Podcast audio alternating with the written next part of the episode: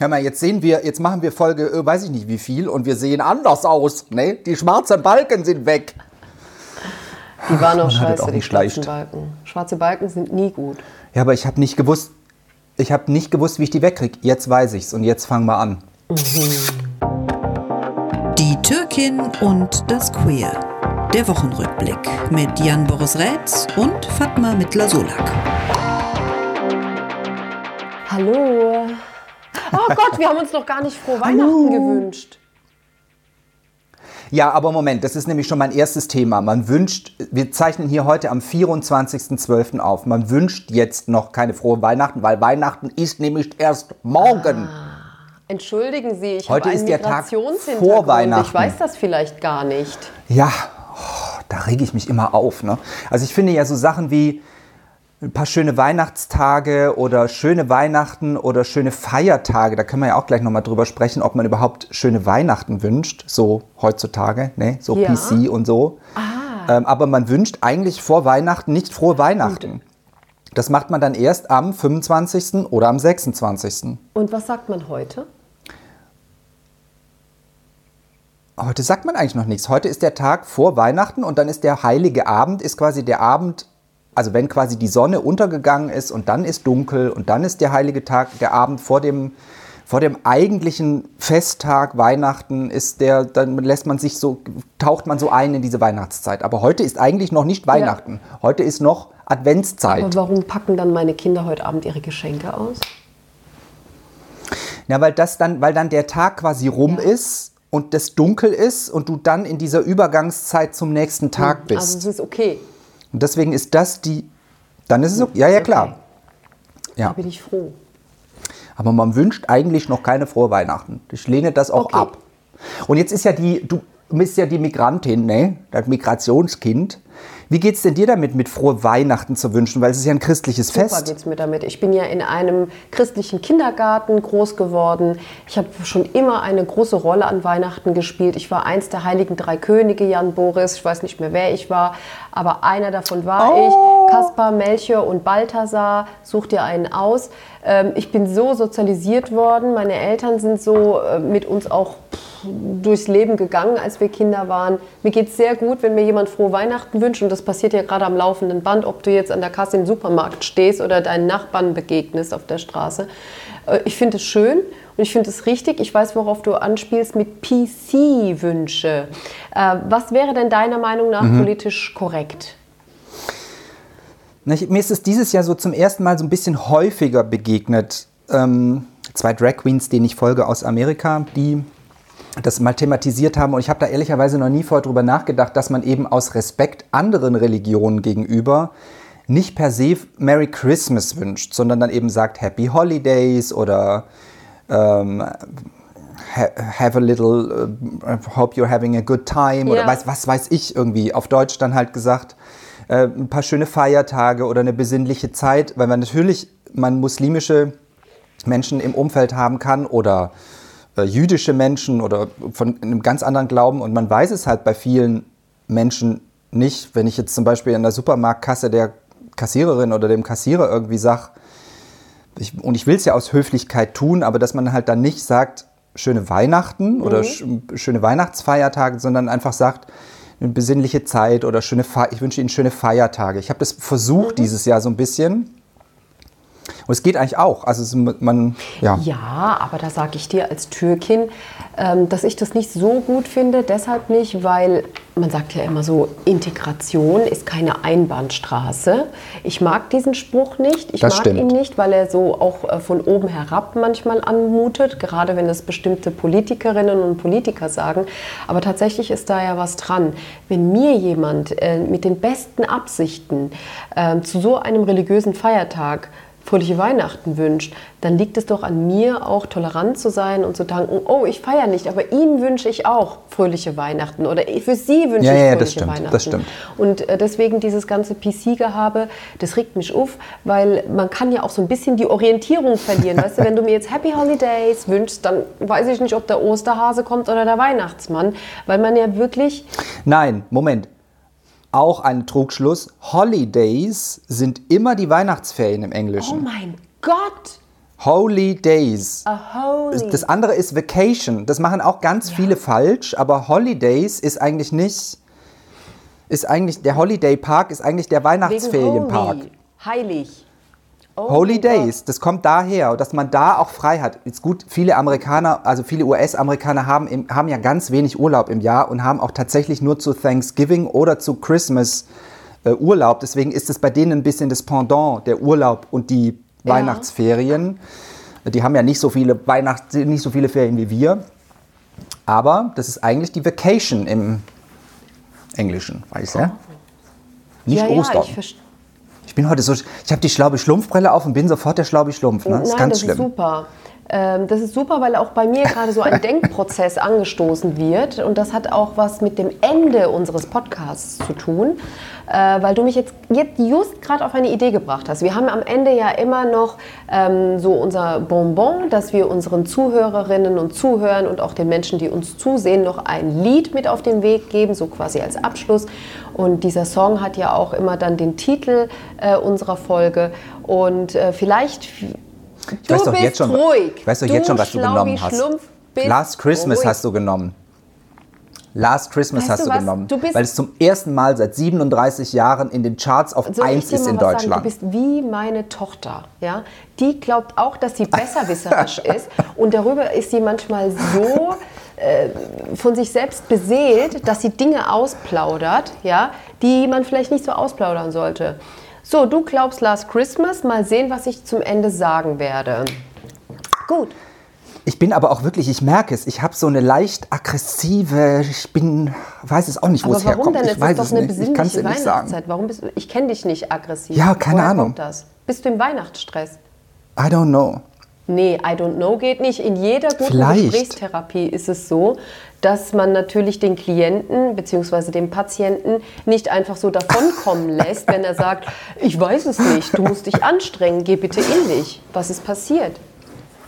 Es, wir sind eigentlich in der Therapie hier. Ne? Es ist eigentlich die Gesprächstherapie, die Fatma Jan Boris Mittler Solak Rätz Gesprächstherapie.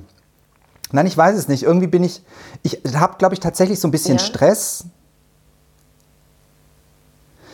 Aber ich kann dir nicht so richtig sagen, warum. Es fing irgendwie schon damit an, dass heute Morgen um Viertel vor acht, ja, wir haben ein Päckchen für Sie, klingelt es an der Tür. Ich meine, super, dass jetzt hier irgendwie am Heiligabend noch die Pakete geliefert werden, aber da bin ich halt, da bin ich wach geworden von. Und das ist so, nee. Das nee, war nee, schon nee. Ein, ein schlechter Start in den Tag. Wobei, guck mal, jetzt kannst du dich ja entspannen, weil jetzt zeichnen wir hier miteinander auf. Und Ich wir hatten ja das Glück in dieser Woche, dass wir drei Tage am Stück miteinander gearbeitet haben.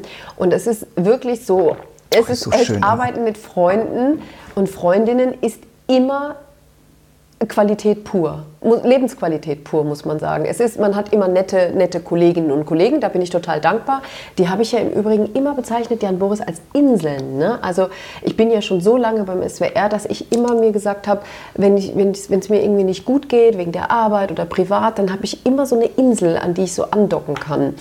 Und ähm, das ist so was Wohltuendes so jemand, also so jemanden zu haben oder mehrere Kollegen zu haben, was mich ja auch, ich bin ja auch so ein bisschen ähm, so rührig geworden jetzt so kurz vor Weihnachten. Ich habe ja neulich diesen Post gemacht mit dem Bild von uns beiden auf Instagram, äh, von wegen Arbeiten mit Freunden und markiert doch jemanden, mit dem ihr gerne arbeitet, also eure Lieblingskollegen und Kolleginnen.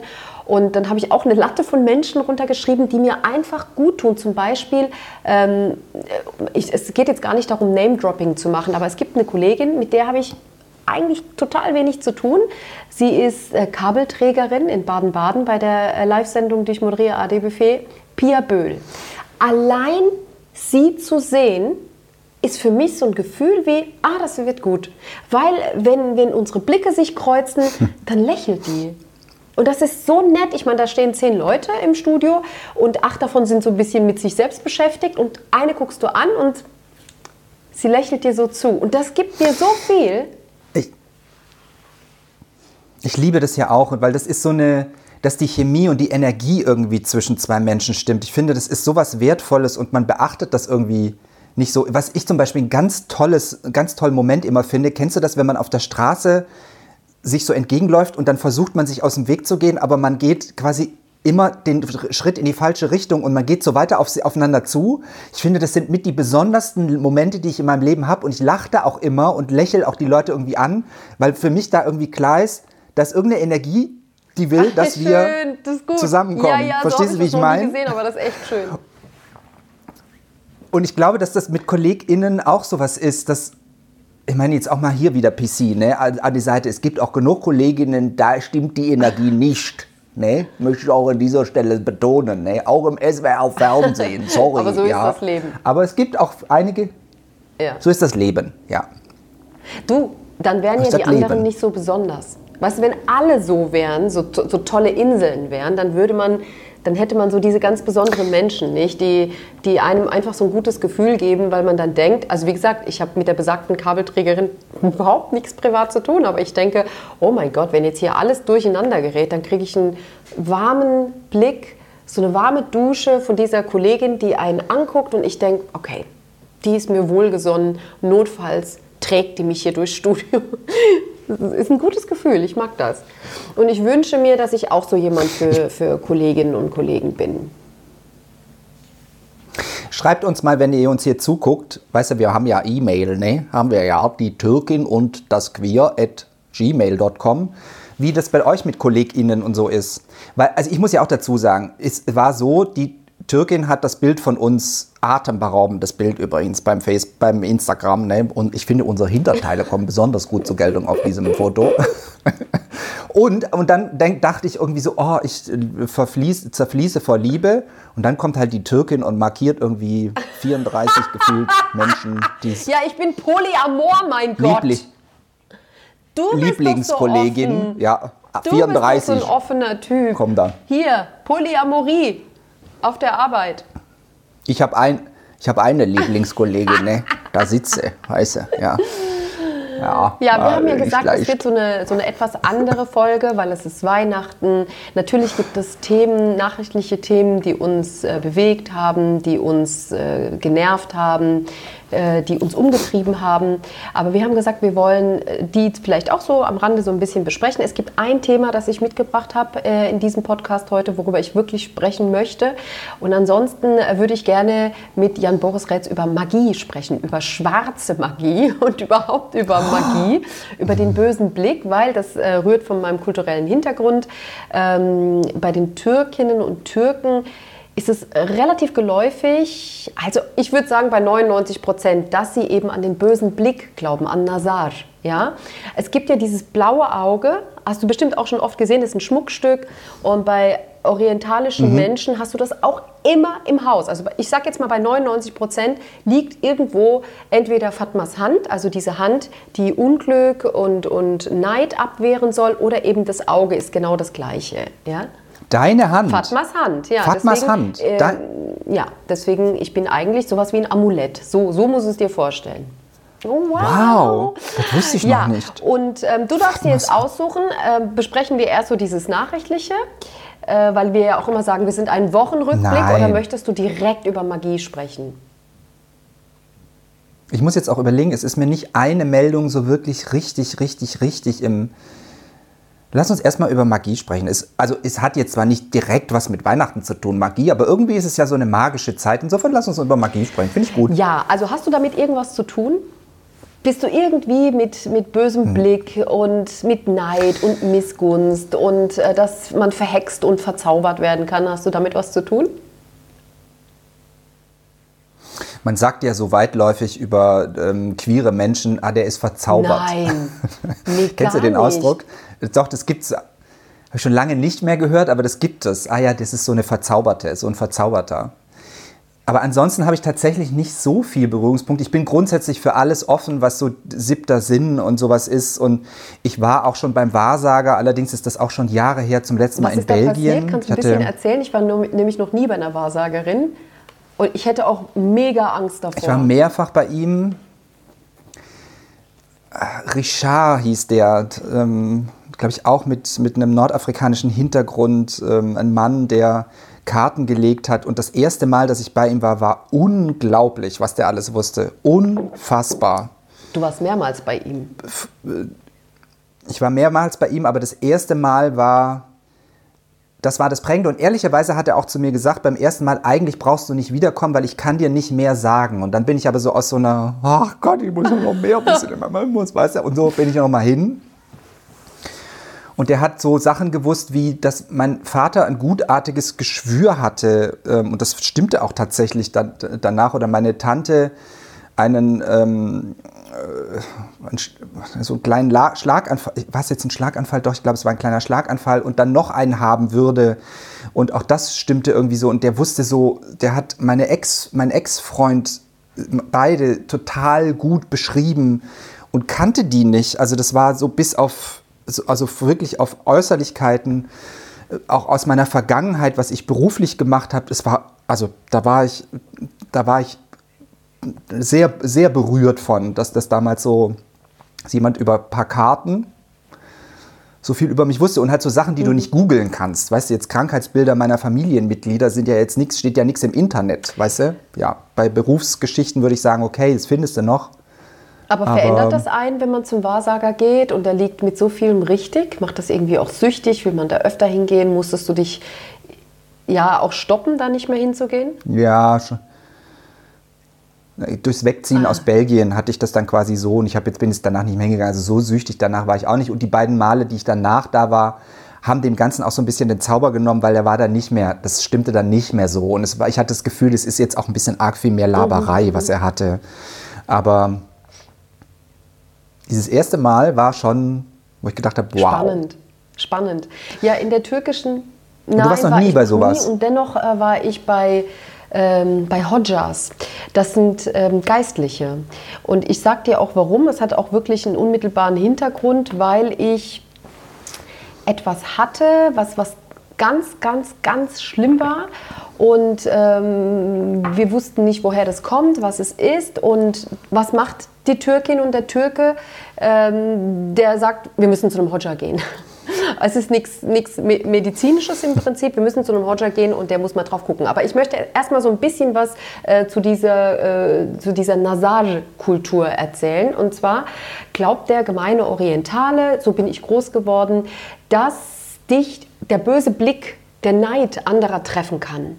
Und das führt zu Verhaltensweisen, die sind mhm. total schräg, wenn man nicht damit groß geworden ist und von außen das sieht. Ähm, ich kann da meinen Mann zitieren, dann ist es total befremdlich. Aber mein Mann, der hat ja mich, meine Familie, die türkische Kultur sofort in sein Herz adaptiert, weswegen der auch nie gesagt hat, Alter, ihr habt ja alle echt einen Mega-Hau. Also es ist folgendermaßen. Angenommen, du bist an einem Tag besonders liebreizend und, und schön. Es gibt ja so Tage, da hat man so einen Glow. Ne? Und da gucken dich so zehn Leute an und sagen, du bist schön, du bist schön, du bist schön, du bist schön, was die Türken ja am laufenden Band machen, dass sie Komplimente verteilen ohne Ende. Und dann sagt eine was und deine Mutter denkt, boah, der glaube ich das nicht. So, und dann beginnt das Ganze. Alle Gäste sind weg, deine Mutter ja. sagt, die Dingsbums-These, also die Blabla-Tante, die hat dich aber dabei ganz komisch angeguckt und ihr Nazar ist berühmt und berichtigt, also ihr böser Blick. Ne? Nazar dedet, du wirst krank. Du wirst krank, wirst sehen. Und dann gibt es Schutzfunktionen, um diesen Nazar abzuwehren was meine Mutter immer gemacht hat, dass sie dann gekommen ist und irgendwie was an, an meinen Klamotten so ein bisschen zerrieben und kaputt gemacht hat und gesagt hat, so, jetzt bist du nicht mehr schön. jetzt ist es nicht mehr hundertprozentig, ja? Jetzt ist der Glow kaputt. Jetzt kann ich auch keinen Nasal treffen. Das ist so, so das, sage ich mal, das ist Low Level, was da gerade passiert. Aber High Level, High ist Level ja ist etwas, was ich seit Kindesbein an kenne und ganz ehrlich, ich liebe das im Rückblick. Ich habe das schon lange leider nicht mehr erlebt. Ich müsste meine Mutter wirklich inständig darum bitten, dass sie es mal wieder mit mir macht. Auch wieder äh, Besuchssituationen. Meine Mutter hat früher immer gesagt, ich habe drei Kinder, aber die eine, die immer ins Auge sticht, ist die Fatma. Ja, vielleicht auch, weil ich immer sehr laut war, ich war sehr expressiv, habe immer mich so in Szene gesetzt, weißt du, gestellt und habe erzählt wir, und so ja. weiter. Ich meine, hallo, ich bin Moderatorin geworden, das kam immer mit. Also ich war immer so im Mittelpunkt, ja. Und das führte auch dazu. Wieso sagst du das in der Vergangenheit? Ja, ja, ja, ja. Pass auf. Und dann, wenn die Leute weggegangen sind und vielleicht ich zu viele Komplimente als Kind gekriegt habe, dass die Leute gesagt haben, oh, die ist aber besonders, die kann so gut reden und die ist so hübsch etc. Und da hat meine Mutter immer gesagt, ab ins Bad. Und dann kam sie Wisst es nicht, glaub mich, es ist ganz schlimm, wenn ich es erzähle. Aber es ist nun mal so. Dann hat sie ein, äh, ein Streichholz genommen, den Streichholz angezündet und dann über meinen Kopf einmal so gedreht. Und dann hat sie das Streichholz erst ausgezündet und zwar in der Toilette, im Klowasser. Ja? Sagen Sie noch Okay. nichts. Und der hat die äh, hat quasi die böse Energie Ja, weggenommen und dann das. Äh, das äh, Streichholz da ausgezündet und dann hat sie das Streichholz, dann hat sie so dieses Endstück vom Streichholz, weißt du, die Asche, ja, hat sie dann genommen und mir so auf die Stirn gemacht. Und dann hat sie irgendwas mit blub, irgendein ein Gebet noch aufgesagt, was kurzes, so ein Schutzgebet. Oder hat sie mal, so jetzt alles gut, dann noch so und fertig. Da hast du noch einen Klatscher auf die Backe gekriegt. Jetzt bist du geheilt vom Nasat. Ich bin so groß geworden, weißt du? Und ich habe natürlich so Impulse, äh, wenn ich glaube, meine Kinder könnten jetzt auch dem bösen Blick ausgeliefert sein. Da habe ich so zwei, drei Impulse, auch sowas zu machen. Aber meine Kinder sind ja so aufgeklärt, die würden ja glauben, ich habe nicht mehr alle Tassen im Schrank. Also ich mache das nicht, aber so, es ist so, es ist so noch ein bisschen in mir drin. Du bist fix und fertig. Aber es ist schade eigentlich, dass du die Tradition nicht weiter, nicht, weil eigentlich ist es was Schönes, finde ich, und sowas Irrationales und sowas. Und dass du jetzt sofort sagst, das ist, die hat sie nicht alle, aber es ist Es halt ist was, was Irrationales, es ist was ja. Emotionales, es ist was, was man nicht richtig greifen kann. Ja. Und da sind wir ja schlussendlich auch wieder bei Weihnachten, weil auch das ist ja irgendwie was Natürlich. Irrationales. Warum feiern wir diese Geburt dieses Menschen, der, Natürlich. Achtung, ketzerisch äh, von einem Heiligen Geist äh, gezeugt worden sollte? Also, weißt du, eigentlich ist es schön, die Tradition Ja, aber da fortzusetzen. bin, da bin ich jetzt viel zu spät. Das hätte ich von Anfang an machen müssen, so Ja, ja, sie das in sich Ja. tragen und auch nicht befremdlich finden, wenn ich da mit einem Streichholz plötzlich komme und denen noch so ein Zeichen auf die Stirn mache. Aber ich fand immer, das waren so besondere Momente und ich habe auch Liebe und Schutz empfunden als Kind. Du, durch Ja, diese Durch Situationen. meine Mutter, die das gemacht hat. Ja. Und noch mal ganz kurz zum Heiligen, also zum Geistlichen, weil du ja gesagt hast, du bist zum Wahrsager. Ähm, und ob ich da schon mal war, nein, aber ich habe mir auch schon mal Schutz äh, holen lassen durch einen, einen Geistlichen, weil ich unter Albdrücken leide. Weißt du, was ein Albdruck ist? Nee, Albtraum kenne ich, aber Ja, Albdruck? Der Albdruck, man hat früher, hat man auch von einem Nachtmar gesprochen. Das ist im Prinzip die körperliche Form des Albtraums. Es ist so, dass dein Geist wach ist, aber dein Körper schläft noch. Und dein Körper ist im Tiefschlaf. Und du erwachst aus einem Albtraum und hast dann so eine Art Paralyse. Du checkst alles, du hast Angst, weil du wirklich einen Albtraum hast. Und dann hast du so einen Fluchtreflex, weil du aufwachen möchtest. Du willst dich aus jener Situation des Traums befreien. Es geht aber nicht, weil dein Körper tief schläft. Und ähm, mir ist das widerfahren, das allererste Mal mit 18. Ich habe damals schon alleine gelebt. Und ähm, ich, hab, ich war fest davon überzeugt, dass jemand im Raum ist, weil bei mir der Albdruck auch so ist, dass sich der Nachtmar, wie man früher gesagt hat, auf die Brust setzt. Und ich war davon überzeugt ganz lange, dass da was ist, dass es vielleicht ein Herzinfarkt ist. Also medizinisch konnten wir alles ausräumen. Und kein Arzt, bei dem wir waren, Allgemeinmediziner, war so klug zu sagen, das hat ja unmittelbar was mit der Traumsituation zu tun. Ne? Und auf die Schliche bin ich dem Ganzen gekommen durch Theodor Fontane, Effi Briest. Hast du das Buch jemals gelesen? Nee. Effi Briest macht eine unglückliche Hochzeit, geht aus ihrem äh, familiären Umfeld raus, zieht irgendwo hin am Arsch der Welt, wo ihre Eltern weg sind, fühlt sich da unwohl und hat schlechte Träume. Und Effi Briest sagt, oder äh, Theodor Fontane sagt an einer Stelle, und ich bin da jetzt im Gymnasium, sitze im Deutschunterricht und wir haben Stillarbeiten, müssen diese Passage behandeln, dass der Nachtmar sich auf Effi setzt. Und ich schwöre es dir, ich, ich kriege immer noch Gänsehaut. Ich wusste es in dem Moment, dass es das ist, was ich habe. Und damals gab es kein Internet und nichts. Es gibt, das gab es damals halt noch nicht, ja? 1996. So, lese ich Effi Briest. So, Aber wie geil. ja, ich bin gegangen. Ich habe gesagt, mir ist unwohl und ich bin gegangen, weil ich war so aufgewühlt. Ich konnte mich überhaupt nicht beruhigen. Ich war total aufgewühlt. Und es war klar, dass es das ist. Ich hatte zu dem Zeitpunkt bestimmt jede zweite Nacht also mit Albdrücken zu kämpfen. Hat auch bestimmt was mit dem Abitur zu tun gehabt. War halt so eine ganz stressige Phase. Und äh, dann sind meine Eltern mit mir zu einem Geistlichen und ich habe eine Rolle von Gebeten bekommen. Also wirklich Seiten über Seiten, die konnte man so zusammenrollen. Und ich habe Amulette gekriegt und das sollte ich alles an meinem Bett bewahren. Achtung, Spoiler, es hat alles nichts gebracht. Mhm. es hat alles nichts gebracht. Ja, es ist Hast du das heute noch? Ja, ich habe es heute noch viel, viel weniger. Ähm, ich würde sagen, ich habe das vielleicht, wenn es hochkommt, wenn es früher jede dritte Nacht war, habe ich es jetzt vielleicht so zwei, dreimal im Jahr.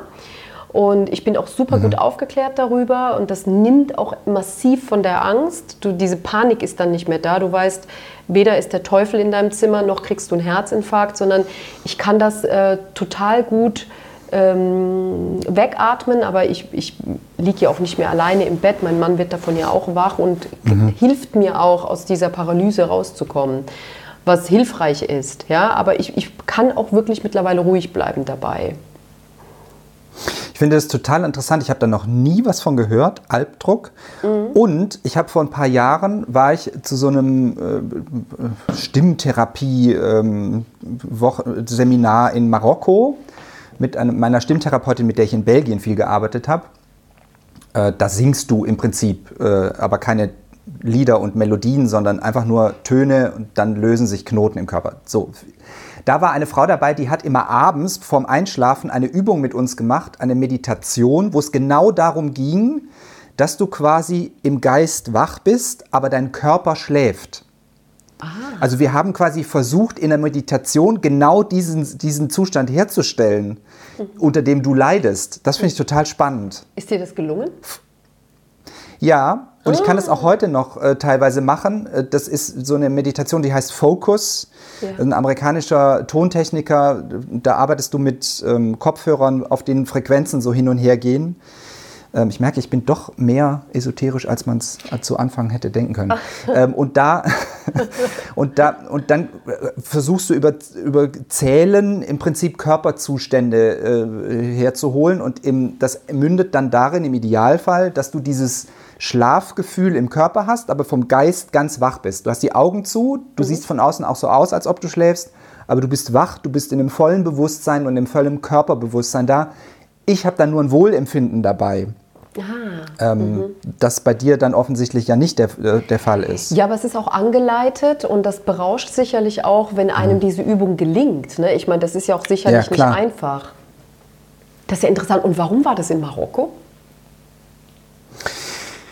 Die macht das, also ich kenne die aus Belgien und ich habe das sonst ah. vorher immer in Belgien mit ihr gemacht und die hat ähm, vor Corona, also wir reden immer über die Zeit vor Corona, sie hat mehrere Seminare im Jahr gemacht, einmal in der Wüste irgendwo in, habe ich vergessen wo, dann in Marokko, in Essaouira, in so einem Garten eines französischen Psychotherapeuten, der nach Zen-Regeln ist unglaublich schön. Mhm.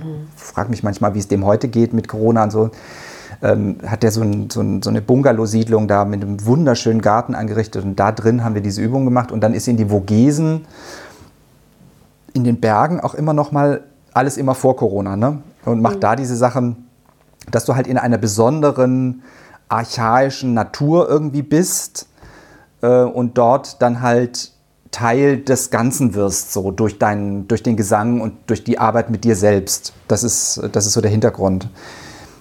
Das klingt ja. nach einer total glücklichen Zeit. Also wenn ich mir das auch bildlich oh. vorstelle. Es war das Trennungsjahr, das ist das letzte ah. Mal da war, 17, 2017 äh, und das war jetzt, die Zeit war jetzt nicht so glücklich, aber das hat sehr gut getan, mhm. ähm, da auch wieder diesen Schmerz und diese Trauer so ein bisschen zu verarbeiten. Ähm, also das hat jetzt nicht alleine geholfen, okay. ähm, aber das war ein großer, ähm, diese, mit dieser Frau, Marie-Claude heißt sie, ist, ähm, äh, wie heißt ihr, tout encore chante, alles im Körper singt und du kommst in so eine Vibration quasi, wenn du mhm. singst. Also, dass mhm. wenn du anfängst, nicht nur mit dem Hals und dem Mund zu singen, sondern mit dem ganzen, gesamten Körper zu singen und die, du merkst irgendwann, dass die Kraft und die Energie aus, dem, aus den Beinen, aus der Erde, aus dem Bauch kommt das ist das, wo, du, wo sie hin will und wo, wo sie sagt, das ist eigentlich auch eine Kraft und eine Energie, die man ständig im Leben haben sollte und eben nicht vom Kopf gesteuert. Mhm. Ähm, ich will, ich will, ich will eben von hier, sondern ich will, ich will, ich will von, von, äh, von unten aus dem Hara quasi raus. Was ähm, ist das Hara? kommt so aus dem Solarplexus, Ah, so aus dem, aus dem Zwerchfell, so da von, aus dem, so ein Bauchgefühl zu haben und da so eine Stärke und so eine Kraft draus zu entwickeln. Und das eben über Gesang. Geht sehr in die Richtung von Om und so, also das ähm, so ähnlich Du, ist ich das. habe auch schlagartig, ich habe auch schlagartig Bilder eines Ashrams in Indien im Kopf gehabt. Aber So. äh, wir, sind, Ja. wir sind in Marokko und da stelle ich mir einfach die Atmosphäre, das Ambiente so wohltuend vor, das Licht vor allen Dingen. Ich war noch nie in Marokko und ich jedes Mal, wenn ich Bilder sehe, denke ich, ich muss dahin. Jetzt hast du mir aus Marokko ja eine Karte geschenkt. Ja, das ist, das ist neulich, habe ich beim Aufräumen, habe ich diese Karte gefunden und die habe ich tatsächlich bei genau diesem Trip, das ist jetzt nicht konstruiert, mir überlegt, dass, da habe ich die schon für dich gekauft, wusste nicht, dass wir diesen Podcast aufzeichnen würden und du im Hintergrund eine Postkarte hinhängen würdest. Weißt du, das ist doch auch schon schwarze Magie. Ich meine, ja, Magst du erzählen, was auf der Postkarte drauf ist für alle, die es nicht sehen und uns nur hören? Da ist drauf die schöne Fatma, La Belle Fatma. Und was stand unten drauf? Soirée, Spectacle tous les soirées, also Auftritte jeden Abend oder so. Genau. Visible Sie scheint offen- ohne, zu, also ohne Aufpreis kann man Mhm. die angucken. Und es ist offensichtlich eine Bauchtänzerin, die schöne Fatma steht da drauf und sie hat diesen schönen, die hat diesen schönen Mund. Oh. Ja, genau. Das ist nämlich der Witz an dieser Karte. Und wir müssen das einmal nachstellen. Mein, also wirklich, jeder, dem ich diese Karte gezeigt habe, der hat einen, einen Lacher von sich gegeben. Die Belle Fatma sieht eigentlich aus wie ein Mann. Ein, ein Mann, der sich als Frau verkleidet und so guckt. Oder? Kannst du das ab So, von der Wand so, abnehmen und in die Kamera halten? Ja, du brauchst es ich. nicht von der Wand abnehmen und in die Kamera halten. es ist so schön. Hier sieht man das, wenn ich so kippe. Genau. La Belle Fatma, visible sans supplément. Weißt du, die kostet noch nicht mal Aufpreis, die, Belle, die Belle Fatma. Ja, so sind sie halt. Und vielleicht alles, ist es ein, äh, vielleicht ist es ein Transvestit, eine Drag Queen aus dem. Ich glaube schon. Ich glaube, das ist eine Drag Queen. Das finde ich sehr lustig. Ach ja, Jan Boris, erzähl mir bitte, wie jetzt deine Weihnachtszeit, das ist ja ein Fest der Liebe, äh, wie, wie dieses Fest der Liebe bei dir aussehen wird. Ich habe mich dazu entschieden, nicht durch die Weltgeschichte zu reisen und irgendwie jetzt mich ins Flugzeug zu setzen und nach Wien zu meinen Nichten und zu meiner Schwester oder zu meiner anderen Schwester mit ihrem Hund, der so ein bisschen anstrengend ist, oder zu meinem Vater zu fahren, der so ein kleiner Weihnachtsgrinch ist. Aber sondern ich verbringe die Weihnachtstage jetzt hier. Ja, der Weiße, pass auf, jetzt kommt's. Der hat sich einen Adventskranz aus Bierdosen gebaut. Ja, das sagt genug, ne? Ja, es ist wie es ist. Ja. Sind es volle, sind's volle Bierdosen, ja? Jeden Sonntag dann eine Bierdose? Oder hat er da Kerzen reingestellt? Ich meine, da waren Kerzen drauf gewesen. Aber da er uns ja auch wieder zuguckt, ne? Und es ist alkoholfreies Bier, das muss man auch dazu sagen, ja. Das soll er einfach kommentieren, da wo auch immer er jetzt, weißt du, Ja, schreibst du sag da. nichts Falsches. Genau, sag nichts Falsches. Also du bleibst am Ende sagt er wieder, das würde eh wieder alles nicht stimmen, was ich sage, wie er sonst auch immer macht. Ich bin da klar im Vorteil. Ähm, Meine nein. Eltern, äh, die hören das nicht. Noch keine Folge gehört? Haben das nicht. Deine Kinder?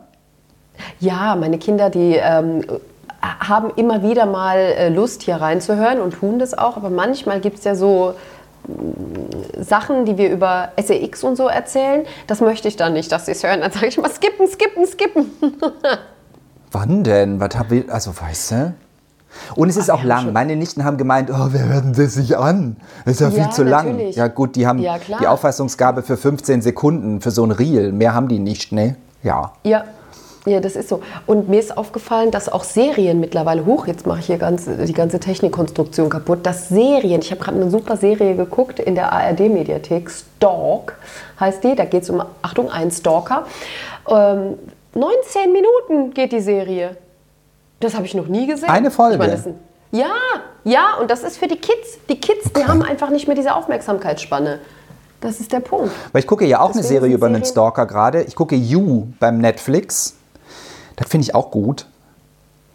Hab Also ich weiß nicht, ob gut das richtige, hast du schon gesehen, ich weiß nicht, ob gut das richtige Wort ist. Ich habe auch manchmal so, ich meine, es ist ja, also noch, ich weiß, habe es noch nicht zu Ende geguckt, noch ist es nicht so, ist es nicht wahnsinnig brutal und auch nicht so, aber ich finde dieses Unterschwellige, ich muss da richtig weggucken manchmal, weil es mir so unter die Haut geht. Ja, Ja. Ähm, also bei dir geht es ja wirklich ums klassische Stalken, nämlich dass einer ähm, unsterblich in eine Frau verliebt ist und die erwidert seine Gefühle nicht und dann wird es rabiat. Und in der äh, französischen Serie, die ich geguckt habe, Stalk, geht es im Prinzip um Mobbing. Und Ach, das ist eine französische Serie. ja, total gut. Und ich habe es auch, ich habe auch ähm, zwei, drei Folgen habe ich auch auf Französisch mir angeguckt, weil ich die Stimmen, die Originalstimmen hören wollte. Und ich liebe ja diesen Sound der französischen Sprache.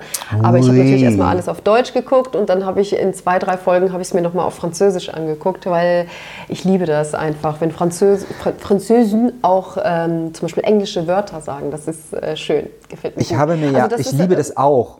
Und ich habe mir ja Squid Game, diese Serie, die alle gucken, ne? die Ja. erfolgreichste Netflix-Serie, immer im koreanischen Original angeguckt. Mm. Mit Untertiteln Mhm. dann. Weil ich auch das wissen wollte, wie das klingt, wie das vom. Ich wollte es nicht synchronisiert haben. Ja und? Ich habe übrigens- keinen Sound im Ohr. Wie klingt denn Koreanisch? Klingt es so asiatisch, wie man so vom Chinesischen kennt? Nee, ich fand, das war so ein bisschen anders. Ich, mir, ich wollte mir auch so ein paar Worte überle- äh, behalten und ich habe es aber wieder vergessen. Weil man hört dann irgendwie halt doch so ein paar Worte immer wieder raus und denkst dir, ah, das muss jetzt das heißen. Echt? Aber ich habe es wieder vergessen. Ist bei mir schon wieder eine Weile her, dass ich die Ja. Serie gesehen habe. Es ist lustig, dass wir über Serien sprechen, weil ich finde, so die Weihnachtszeit und auch die Zeit zwischen den Jahren ist ja so eine klassische Serienguckzeit. Da ist man mal zu Hause, da hat man jetzt nicht so einen Druck, da fährt man mal so ein bisschen runter und hat dann auch so ein bisschen Zeit zu binge-watchen. Oder? Also das habe zumindest, du hast Fall. mich ja gefragt, wie ich jetzt die Weihnachtszeit Ja. verbringe. Wir sind zu zweit, mehr sage ich jetzt da nicht, aber wir werden wahrscheinlich schon auch, wir essen, wir machen Bescherung heute Abend, dann werden wir schon auch Serie gucken, glaube ich Ja, ja. ich finde das toll. Ich, ich finde es toll und ich habe jetzt, wie gesagt, diese Serie äh, habe ich gebinged-watched, wie man auf Neudeutsch sagt. Ich brauche auch Serien, wenn ihr, also dann You habe ich ja schon gesehen, ähm, aber und dann Squid Game werde ich mir nicht angucken. Das, da hätte ich als Mutter. Ja, das kann ich verstehen. Ja, auch als Mutter von drei Kindern, da kriege ich einfach Herzrasen, wenn ich auch sehe, was äh, sämtliche Lehrerverbände auch gesagt haben, dass die Spiele auch auf äh, Pausenhöfen nachgespielt werden, dann halt mit einer reinknallen statt jemanden gleich abknallen. Ja, ja ich weiß nicht, das, das widerstrebt mir. Was, was war denn da der Thrill? Ich kann es mir gar nicht vorstellen. Warum du? Du bist ja auch so ein friedlicher Mensch. Wieso guckst du so einen Scheiß? Also ich habe mir gesagt, ich will, ich gucke mir die erste Folge an. Habe ich auch mit einer Kollegin drüber gesprochen. Grüße gehen raus, hi. Ähm, die mir das empfohlen hat. Und ich habe gesagt, nee, das gucke ich mir auf gar keinen Fall an. Aber es war natürlich so, wie es kommen musste.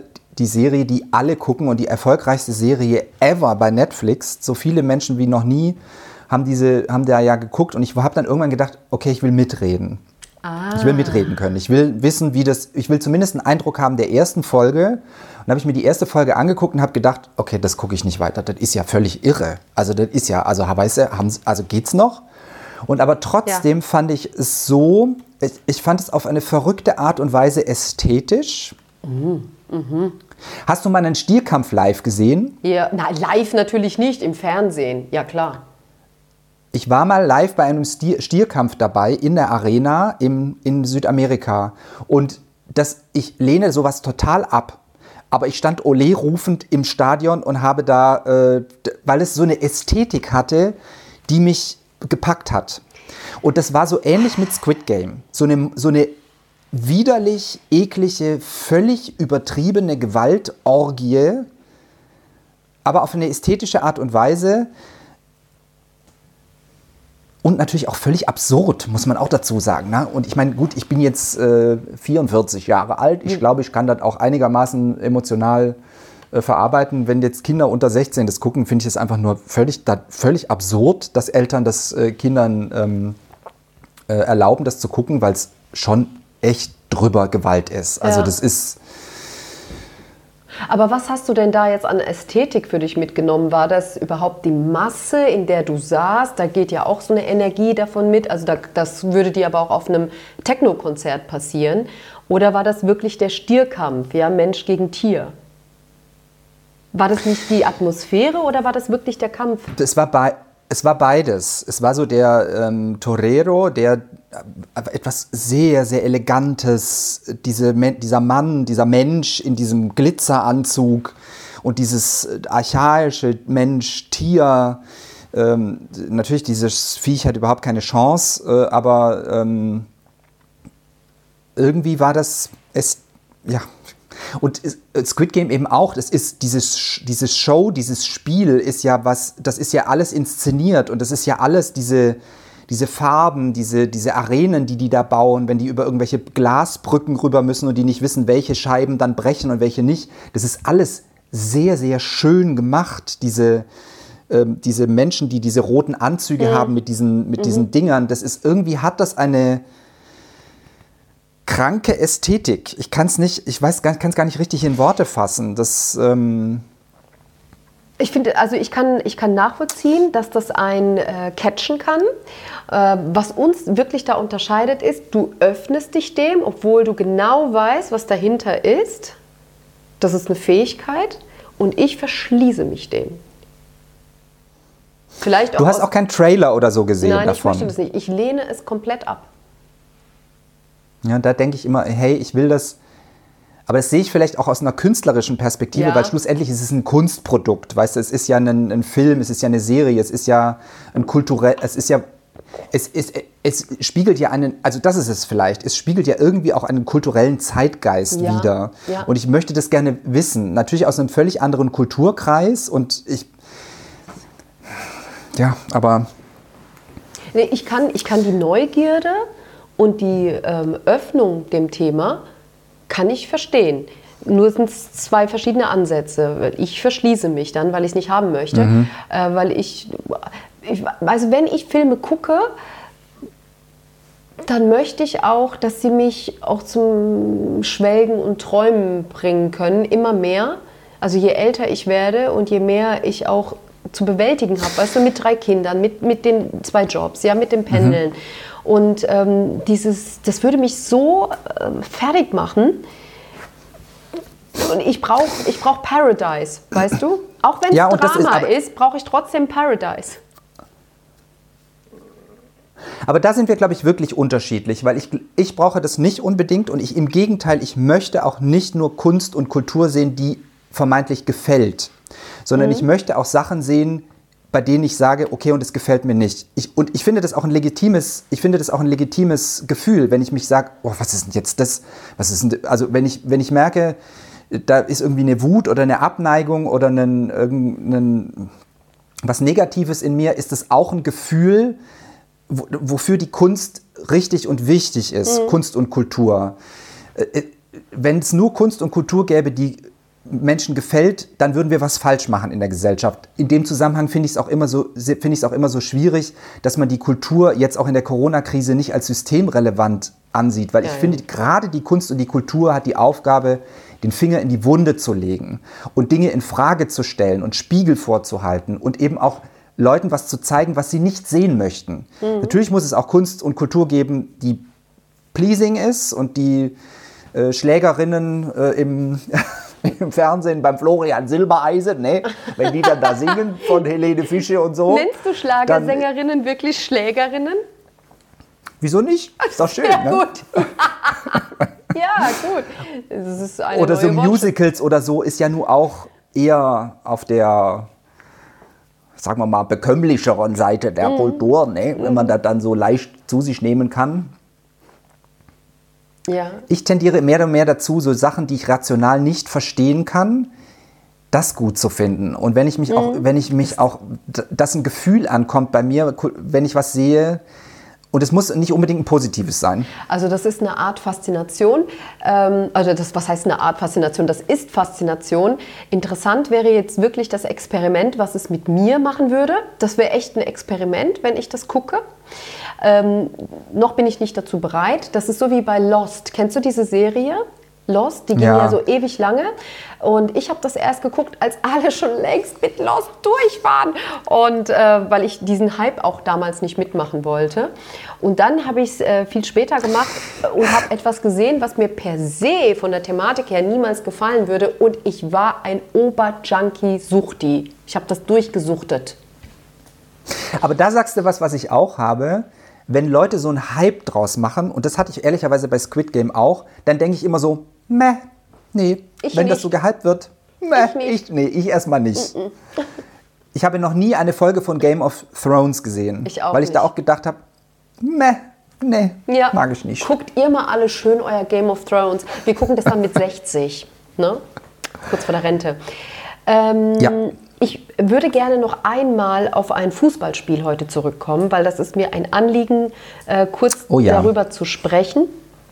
Wir haben das, oder viele haben das sicherlich mitbekommen, weil es so etwas noch nie gegeben hat, dass beim Profifußball ein Spiel abgebrochen worden ist wegen Rassismus in der dritten Liga. Ähm, es handelt sich um eine Partie zwischen MSV Duisburg und VfL Osnabrück. Sagt's euch was? Mir hat es bislang noch nie was gesagt, weil ich mich aus Berufsgründen nur für die erste und zweite Liga interessiere und so ein bisschen für den ersten FC Kaiserslautern aus beruflichen Gründen. Aber in dieser Woche ähm, haben viele Menschen einen Profispieler vom VfL Osnabrück kennenlernen müssen, aus traurigen Gründen, nämlich Aaron Opoku, 22 Jahre alt. Was hast du davon mitgekriegt, Jan Boris? dass sie dieses Spiel abgebrochen haben. Also erst, nee, sie haben es nicht erst abgebrochen, sondern sie haben es erstmal auf Hold gesetzt, weil ein Mensch im Publikum Affenlaute gemacht haben soll, diesem Mensch mit ähm, diesem schwarzen Menschen gegenüber, dieser POC-Person gegenüber, der da mitspielt in Duisburg, richtig?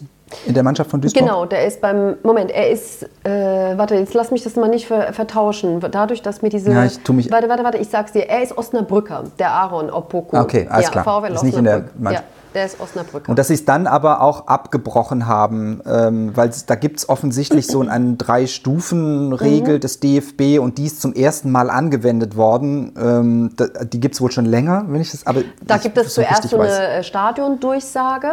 Ne? Mhm. Und ähm, der Schiedsrichter hat das so mal ein bisschen erzählt. Es gibt, wie gesagt, einen Drei-Stufen-Prozess. Wenn es einen rassistischen Vorfall gibt, dann macht man erstmal so eine Stadiondurchsage und ermahnt die Leute und sagt, hier ist was vorgefallen und äh, wehe, dann äh, passiert das und das. Aber der Punkt war, und das erzählt der Schiedsrichter, dass alle, dass die Mannschaften ganz schnell in Richtung Kabinen gegangen sind, weil der Spieler überhaupt nicht mehr ansprechbar war. Der stand so unter Schock und da geht es mir wirklich durch und durch. Der war schockiert. Der war fertig mit den Nerven. Ne? Fix und fertig wird auch einer zitiert. Ich glaube, das war ähm, einer von den Osnabrückern. Ich glaube, der Trainer hat gesagt, der Junge war fix und fertig. Ja? Und ähm, deswegen haben sie das Spiel abgebrochen, weil es dem Spieler total maximal schlecht ging. Und ich habe dann darüber nachgedacht und also ich finde, das sind so zwei Ebenen, die mich beschäftigen. Mein Vater hat uns immer gesagt, ihr seid stärker als alle Vorurteile. Ihr seid stärker als alle Beleidigungen. Und meine Schwestern und ich haben gelernt, Beleidigungen wegzustecken, da drüber zu stehen und uns so zu Kampfmaschinen gemacht. Ja? Und ich war, dass dieser Aaron Opoko, ja, dass der sich in aller Verletztheit gezeigt hat. Mich hat das so berührt. Ich saß wirklich da und ich habe geweint, weil ich das nicht fassen konnte, dass einer, äh, Profifußballer, weißt du, starker, großer Mann, ne, dass einer sagt, ich kann nicht mehr. Diese Affenlaute, die haben ihn so verletzt, dass er so schockiert war und er, und er das auch noch zeigt. Also er überspielt es nicht, er sagt nicht, wechselt mich aus, ich halte es aus, also dieses Aushalten, was ich gelernt habe, ja, sondern er sagt, ich kann nicht mehr. Das ist mir total nahe gegangen. Und das ist der richtige Weg. Aber das bedeutet, das bedeutet im Umkehrschluss auch, wenn er es ausgehalten hätte und wenn er stärker gewesen wäre, hätten sie diese Partie auch nicht abgebrochen. Richtig. Richtig? Genau. Richtig. Richtig. Puh.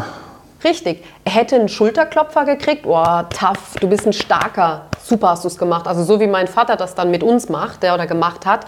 Ähm, also macht er das heute noch? Ich überlege gerade.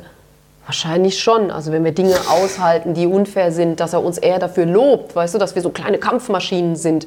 Aber das ist so richtig, weil er ja damit ja auch mit diesem Break gezeigt hat, was da passiert, nämlich dass Menschen andere Menschen mit Affenlauten beleidigen und äh, niedermachen, ihnen das Menschsein mal- absprechen. Warst du mal in einem, Fernseh in einem Fernsehstudio, sage ich. Ja, da warst du schon mal, das weiß ich auch. Äh, Warst du schon mal in einem Fußballstadion? Ja, war ich. Ich nämlich noch nie. Im. Stierkampf-Arena war ich, wie ich ja jetzt vorhin erzählt habe, aber die. Hört man da tatsächlich die Affenlaute eines einzelnen Menschen oder müssen das mehrere gewesen sein? Also es war wohl so, dass es auch noch andere waren, aber einer wurde ja identifiziert. Da wird äh, ermittelt auch die Polizei. Und es gibt ja von der gegnerischen Mannschaft gibt es ja auch äh, Zeugen, weißt du, die ja auch da saßen, wo die Affenlaute hergekommen sind, also im, im Block Ah, okay. der Duisburger. Und äh, die haben dann ja auch im Prinzip äh, gesagt, von da und da kam es. Also es gab einfach Zeugen und der Schiedsrichter zum Beispiel hat auch gesagt, er hat es gehört. Ja? Und das muss ja, es muss ja mehr als einer gewesen sein. Und Jan Boris, wir dürfen ja auch nicht vergessen, es sind ja viel weniger Leute jetzt gerade im Stadion. ja, ja, das stimmt auch. Ja. Ja. Ja, ich überlege gerade, bei welchem Spiel ich war, aber ich weiß, ich weiß es nicht mehr. Weiß ich es noch? Also ich finde das, also das ist, ist ja, aber wir kommen ja an diesem Punkt immer wieder an dieses strukturelle ähm, Problem, dass wenn Menschen anders aussehen und dieses andere Aussehen nicht ablegen können, wie jetzt dieser Fußballspieler, weil es eben eine andere Hautfarbe ist als die anderen SpielerInnen, die da in diesem Team sind, ne, weißt du, ja. Ähm, dass dann so ein, so ein Ohnmachtsgefühl eintritt, weil du halt nichts machen kannst in dem Moment. Und es ist ja in dieser Fußballsituation, das haben wir doch bei der EM dieses Jahr auch erlebt, dass sobald du äh, punktest und gewinnst und Tore schießt, bist du der Tolle und wirst du unterstützt. Und sobald du Und der Deutsche vor allen Dingen. Der Mesut Özil war immer der Deutsche, wenn er gut war. Und wenn er sich dann Ja. politisch schräg Genau. verhalten hat, ja, dann war er plötzlich nicht mehr der Deutsche. Dann war er der Türke, der mit dem Erdogan irgendwie im Schulterschluss äh, sich gezeigt hat. Dann hat man ihm das Deutschsein plötzlich abgesprochen Ja. und dann war er der suspekte Türke. Bei der EM, erinner dich, da haben doch die Engländer gegen die Italiener verloren im Finale. Mhm. War das, guck mal, was ich mir alles behalte, ne? Und dann hat doch, das war doch ein Schwarzer, der den Elfmeter verschossen hat. Richtig. War das so? Ja, es war Und dann so. haben die doch schwarzen Verbände in, in äh, das Spiel war in London, richtig? Das weiß ich jetzt nicht, aber ich glaube, das war in England. Und da hat der äh, Und dann haben doch schwarze schwarzen Verbände Spieler den Leuten den geraten- Elfmeter vergeigt. Und dann haben schwarzen Verbände ihren, äh, den schwarzen Leuten äh, geraten, jetzt besser heute Abend nicht auf die Straße zu gehen, weil sie dafür bestraft werden könnten, dass der Schwarze das Tor versemmelt hat. Ja. Ja, ohne Worte. Und insofern, also nochmal äh, zu diesem Aaron Opoku. Ich bin diesem Mann wirklich dankbar. Der ist 22 Jahre alt, ja.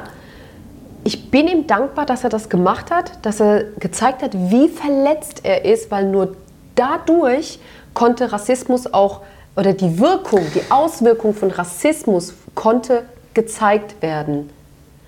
Aber pass mal auf jetzt. Ich stelle jetzt mal eine steile These auf, ja? Ich glaube auch, dass deswegen sich noch niemand im Profifußball, im aktiven Profifußball als schwul geoutet hat, weil dieses Spießrutenlaufen will kein Profifußballer haben. Es geht, glaube ich, nicht darum, um die Werbeverträge und was weiß ich. Ich glaube, das ist mittlerweile angekommen in der Gesellschaft, dass das geht. Aber sobald die verlieren, sobald die losen, sobald die einen Fehler machen, werden sie sofort als Schwuchtel und als Weichei und als da werden die beschimpft von vorne bis hinten und deswegen machen die das nicht. Und wenn diese schwarzen Spieler ihre Hautfarbe ablegen könnten, dann würden sie das tun im Profifußball. Aus, ähm, aus, aus Selbstschutz. Ja. Ah, das ist hart, wie du es sagst. Aber wahrscheinlich, ja, das ist hart. Nein, wahrscheinlich nicht, aber es, es wäre einfacher. Ich kann mir schon vorstellen, dass sie den Gedanken haben, dass es einfacher wäre. Ne? Weißt du, was das Problem beim Fußball ist? Die Fans. Es ist, es ist Ist so. scheiße, Fußball die ist Fans, scheiße. Die Hardcore-Idioten. Na, ich will jetzt da mal PC sein, ich will das nicht sagen. Aber ähm, Ich habe ja, ich hab Ja, diese ist- Woche so eine ist kleine schwierig. Umfrage gemacht bei, bei Instagram und habe mal die äh, Leute, die mir folgen, gefragt, ob sie Rassismus äh, Sexismus, frauenfeindliche, transfeindliche, queerfeindliche Erfahrungen gemacht haben. Und es, waren, es sind wirklich viele, Zusch äh, viele Zuschriften gekommen. Mhm. Das hat mich ein bisschen gewundert von allen möglichen Leuten, Frauen, die geschrieben haben, jeden Tag privat und im beruflichen Umfeld sexistisch, sexistische Äußerungen. Äh, schwule Männer, die mir geschrieben haben, dass sie immer noch traumatisiert sind davon, dass sie irgendwann mal vor 20 Jahren zusammengeschlagen wurden in einem mhm. Park mhm. von vier mhm. Homo-Hassern und nur so Testimonials, wo ich wirklich denke, es, wir, das ist, wir leben in dieser cis, ich sage es immer wieder, in dieser weißen, cis, heteronormativen Gesellschaft, die den Takt vorgibt und die uns Minderheiten sagt, was wir zu tun, was wir zu lassen haben und die uns aufdiktiert, ähm, wie wir zu sein haben und wann wir akzeptierbar sind und wann wir es nicht sind und ja. die nicht davor zurückschreckt, da, da drauf zu schlagen oder Affenlaute zu machen. Ja, ich, aber und ich, ähm, nervt gut, mich. Aber wie gut ist es doch, wenn man äh, das Ganze stoppen kann mit einer Reaktion, wie wir sie jetzt von diesem Aaron gesehen haben. Ja? Das also, stimmt, das stimmt. Der, ja. das, das war das Beste, was der Opoko machen konnte. Ohne dass er es äh, inszeniert hat, ja? sondern es war seine natürliche Reaktion, nicht, es nicht auszuhalten, so wie ich es gelernt habe. Pass auf, Baby, wir sind am Ende unseres Podcasts angelangt. Weil ich muss jetzt gleich zu ihr Kinderlein kommet, ja, zu mit meinen Kindern. Ich bin heute dran mit dem Song und du hast ja schon gedacht und hier rausposaunt, dass ich Wunder was Last Christmas als Tipp geben würde. Äh, nein, ich wollte, ein deutsches, ich wollte ein deutsches christliches Lied nehmen, weil warum?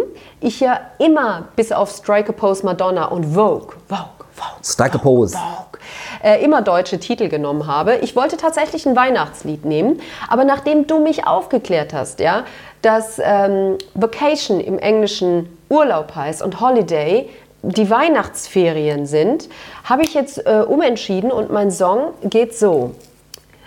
If we took a holiday, took some time to oh, celebrate, just one day yeah. out of life, it would be It would be so be nice. So, schon wieder Madonna. Weißt du, was hast du Holiday. denn mit der Madonna? Ich bin so froh, dass ich jetzt mal ja, spontan meinen Titel umgestellt habe. Ja. Ich sag, wir haben, ich sag dir warum. Weißt du, wahrscheinlich ist ja Weihnachten, wir feiern ja immer die Geburt Jesu, aber eigentlich die, die man feiern sollte, ne, in diesem Weihnachten, ist da Maria, weil die hat ja den Jesus zur Welt gebracht, weißt du, als Frau. Ja. Und Maria und Madonna ist ja quasi so. So. Deswegen ist es. It would be so nice holiday. It Ach, guck mal, ich bin jetzt so richtig in Laune. Ich musste mich auch so zusammenreißen, eben schon nicht so laut zu posaunen oh, yeah. und zu singen. Oh yeah, oh yeah. Take some time ich hab's to ewig celebrate. nicht mehr gehört. Everybody spread the word. Ach, ist das schön. It's time to celebration. It's time for a good mhm. time, oh yeah. Forget oh about yeah. the bad times, Guck oh mal, yeah. du kannst den Text. Wie toll. Ja, ich musste nebenher klammheimlich googeln, ähm, habe mich aber daran erinnert, ach Gott, ich erwürge mich hier gerade mit der Technik. Ja, und das ist mein Song, Holiday. Und so verabschieden wir uns jetzt ähm, in die Weihnachtszeit. Jetzt habe ich ja am Anfang Oder? hier gesagt, ne, man sagt nicht frohe Weihnachten. Ähm vor Weihnachten. Aber was heißt frohe Weihnachten auf Türkisch? Äh, bon Noël. I Noëller. Bon Noël ist wie im französischen Bon, Noël. Joyeux Noël, sagt man französisch, ja ist viele, interessant. Da, darüber haben wir ja schon mal über die Lehnwörter ja auch schon mal haben gesprochen. Wir schon gesprochen. Also Güzel Noëller kannst du sagen, genau. Ja. Du hast ja auch noch Türkisch gelernt in dieser Woche. Äh, sagen Sie bitte jetzt, oh, ja. äh, was Sie gelernt haben, Herr Rätz. Kötü teyze. Kötü teyze. Doro, die böse Tante. Ich liebe es, habe ich gelernt und ich möchte es nie wieder vergessen. So. Nee, das darfst du nicht. Kötü teyze heißt übrigens böse Tante. Arschtante heißt es. Arschtante heißt es. Arschtante wäre Götü, Göt mit G, aber das, darüber reden wir jetzt nicht, weil es ist doch Weihnachten. Lass uns schöne Sachen sprechen. Und wir lassen uns schöne also, Sachen. Bon Noël. Baby. Bon Noël ja, Güzel Noeller. Bon Noel sagt man vielleicht jetzt nicht, Güzel Noeller. Giselle? Richtig stellen. Wie die das Giselle? Ja auch hier Türkinnen und Türken. Ja, I Noeller, Güzel Noeller. Hadi. Hadi bye, mein Schatz. Hadi und hab ein paar schöne Feiertage. Du auch. Und wenn du dein Geschenk ausgepackt hast, dann gib mir kurz Bescheid, ob es arg schlimm war, okay? Ich hab so Angst. Es steht da. Ja, es wird bestimmt in der Story landen. Also, euch allen auch wunderschöne Weihnachten. Gell? Und Holiday von Madonna hören. Tschüss, Hadi bye. Ciao.